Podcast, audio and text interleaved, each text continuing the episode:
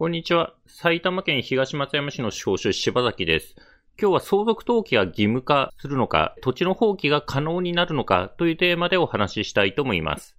それですね、昨日ですね、昨日2021年の2月10日にですね、法制審議会というですね、法省の諮問機関がですね、土地の相続登記などを義務付けるですね、法改正案を法省に答申ということでですね、相続登記などですね、義務化した方がいいですよということでですね、そういうですね、意見を交渉、法務大臣にですね、申し述べましたということですね。で、法務省は今国会にですね、関連法案を提出する方針ということでですね、まあ、国会でですね、法律がですね、成立するとですね、相続登記が義務化するかもしれないということでですね、昨日の答申の話なんですけども、とりあえずですね、速報という形でですね、つかのニュースを拝見した内容をまとめたものをですね、動画でお知らせしたいと思います。そうですね。現在は相続登記っていうのはですね、義務ではありません。現在は義務ではない。ただですね、そうやって登記をしない、相続登記しないとどうなるかなんですけども、2代、3代、4代とですね、相続を重ねることによってですね、どんどんこう相続人が増えてって共有者がですね、一つの不動産の共有者が増えていくという問題があります。相続登記をしないと共有者がですね、どんどんどんどん相続によって増えていくと。で、そうすると権利者が増えるとですね、基本的にはその権利者、共有者全員がですね、協力しないと不動産売れないっていう話になるので、もう権利者がもう増えちゃう、共有者が増えちゃうとですね、全員が売るのに協力しないとですね、不動産売るに売れなくなる。こういった困った問題が生じるということになります。で、そこでですね、交渉へのですね、答申ではですね、その相続でですね、取得したことを知ってから3年以内の相続登記の申請を義務化という内容を答申したと。3年以内のですね、相続登記の申請を義務化しましょうと。で、これを怠った場合ですね、10万円以下の過料ですね。過料ってのはですね、刑事罰ではないんですけども、登記を怠ったことのですね、ペナルティとしてこう、お金を払わなきゃいけないと。で、この金額は10万円以下、3年以下以内にですね、相続登記申請しないとですね、まあ、10万円以下の過料を払わなければいけないかもしれないということになります。あとはですね、登記申請をですね、負担を軽減するための措置として、相続人のうちの一人だけの申し出で登記ができるというですね、ことも書いてあるようです。ただ、まあ、ちょっと具体的にはですね、どういうことなのか、現時点ではよくわからないと。ただですね、10年間届け出がなければ法律で定める割合で遺産を配分する法定相続にということも書いてありまして、まあ、遺産分割をしないままだと法定相続で登記されることになるのかなということが考えられます。またですね、重機のネットで行政が死亡情報を登記とあるんですけど、行政がですね、住民基調台帳ネットワークで死亡者を把握、亡くなった人を把握してですね、登記に反映する仕組みを構築しようともしているようです。またですね、亡くなった人がですね、名義人だった不動産の一覧情報を行政が発行する仕組みもですね、盛り込まれていると。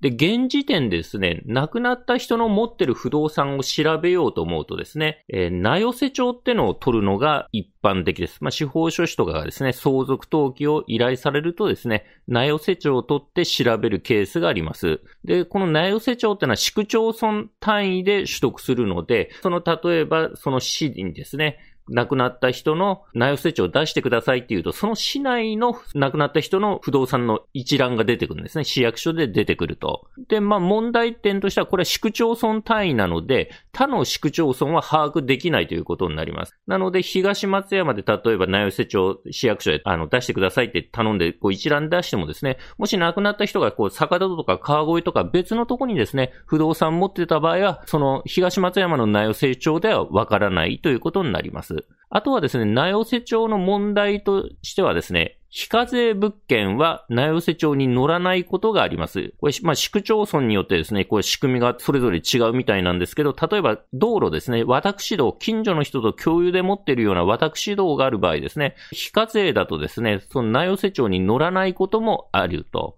で、またですね、共有の物件は名寄せ町を出してこない、役場が出してこないことがあります。で、これ、検索の仕組みがですね、その名寄せ町の検索の仕組みがそれぞれ市区町村によって違うっていうこともあるんですけども、共有でですね、まあ、近所の人と共有で持ってるような物件だとですね、内容シートですね、この亡くなった人の全部出してくださいって言ってもですね、共有物件がこう出てこないこともあると、まあ、ただ、市区町村役場ですね、検索漏れなのか何なのかわかんないですけど、共有物件は出てこないこともあるので注意が必要であると。なので、まあ、なかなかですね、内容施帳を取ったからといってですね、亡くなった人の物件が完璧に調べられるわけではないということになります。で、これをですね、不動産のその一覧情報を行政が発行する仕組みを作ればですね、不動産の漏れを防ぐためにこう有益なシステムになろうかと思います。まあ、現行の内容施帳よりもですね、確実に調べることができるようになるのではないかと思われると。あとはまたですね、土地所有権を放棄する制度を創設ということで、現状はですね、基本的に土地をですね、まあ、いらないからといって、その放棄してですね、国に戻すっていうことができなかったんですけども、これは土地をですね、放棄する制度を作りましょうと。例えば、農地とかですね、山林とかですね、そういうのもですね、事実上相続しても使い道がないもの、そして売ろうと思ってもですね、まあ多分買い手もなかなか現れなくて、まあ処分に困っちゃうという事例があるんですけども、そういったですね、いらない土地をですね、放棄する制度を作ると。で、こう、ニュースを見ると、まあ、条件がいくつかありまして、まあ、例えば、土壌ってあります土壌汚染ですね。土壌汚染とか建物がないことが条件であると。担保になってないことが条件であると。権利関係に争いがないことが条件であると。法務局が認めることが条件である。で、10年分の土地管理費に相当する金額を納付する。まあ、お金をですね、管理費を10年分納付すると。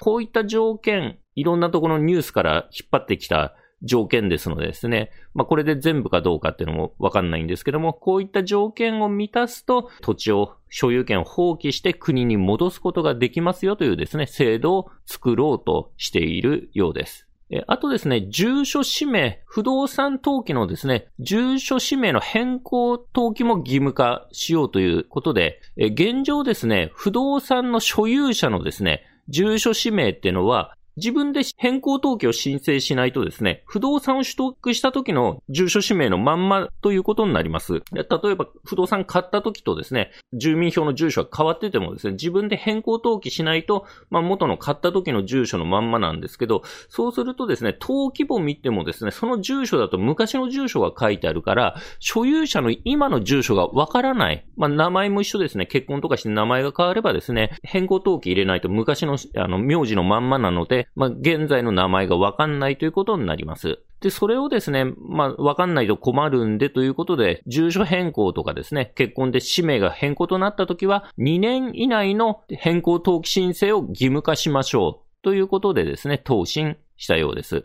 で、これに違反すると5万円以下の過料ということでですね、まあ、場合によってはお金を払わなきゃいけなくなるかもしれないということになります。あとはですね、所有者不明のですね、不動産を活用するためということで、民法のですね、財産管理制度を見直しまして、裁判所が所有者不明土地の管理人をまあ、選べますと選んでですね、そしてその管理人ってのは裁判所の許可を得ればですね、土地の売却ができるという制度も作ろうとしているようです。なので、まあ今ですね、結局相続とかで権利者が増えちゃってですね、こう、誰の名義人かわかんない土地ってのがこう出てきちゃうと。で、その土地に対ししてですね、裁判所が管理人を選んで、そして管理人は許可を取れば土地を売却できる。なので、土地の権利者がわかんない場合でもですね、この制度を使えばですね、売却が可能になる。まあ、こういったものをですね、作ろうとしているようです。で、まあ、一通りですね、昨日、法省へのですね、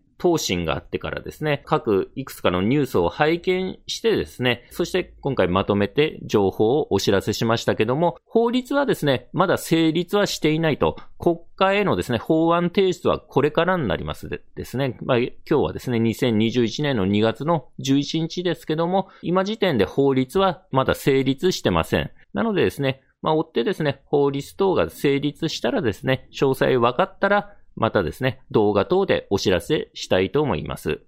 それではですね、今回はですね、相続登記が義務化されるのかどうかというお話をしてきました。司法書柴崎事務所ではですね、不動産の相続登記とかですね、遺言書の作成支援等のですね、ご依頼を受けたまっております。初回面談相談無料ですので、必要に応じてお電話またはホームページからご予約ください。ホームページのリンクは概要欄に貼っております。埼玉県東松山市の司法書柴崎でした。ご視聴ありがとうございました。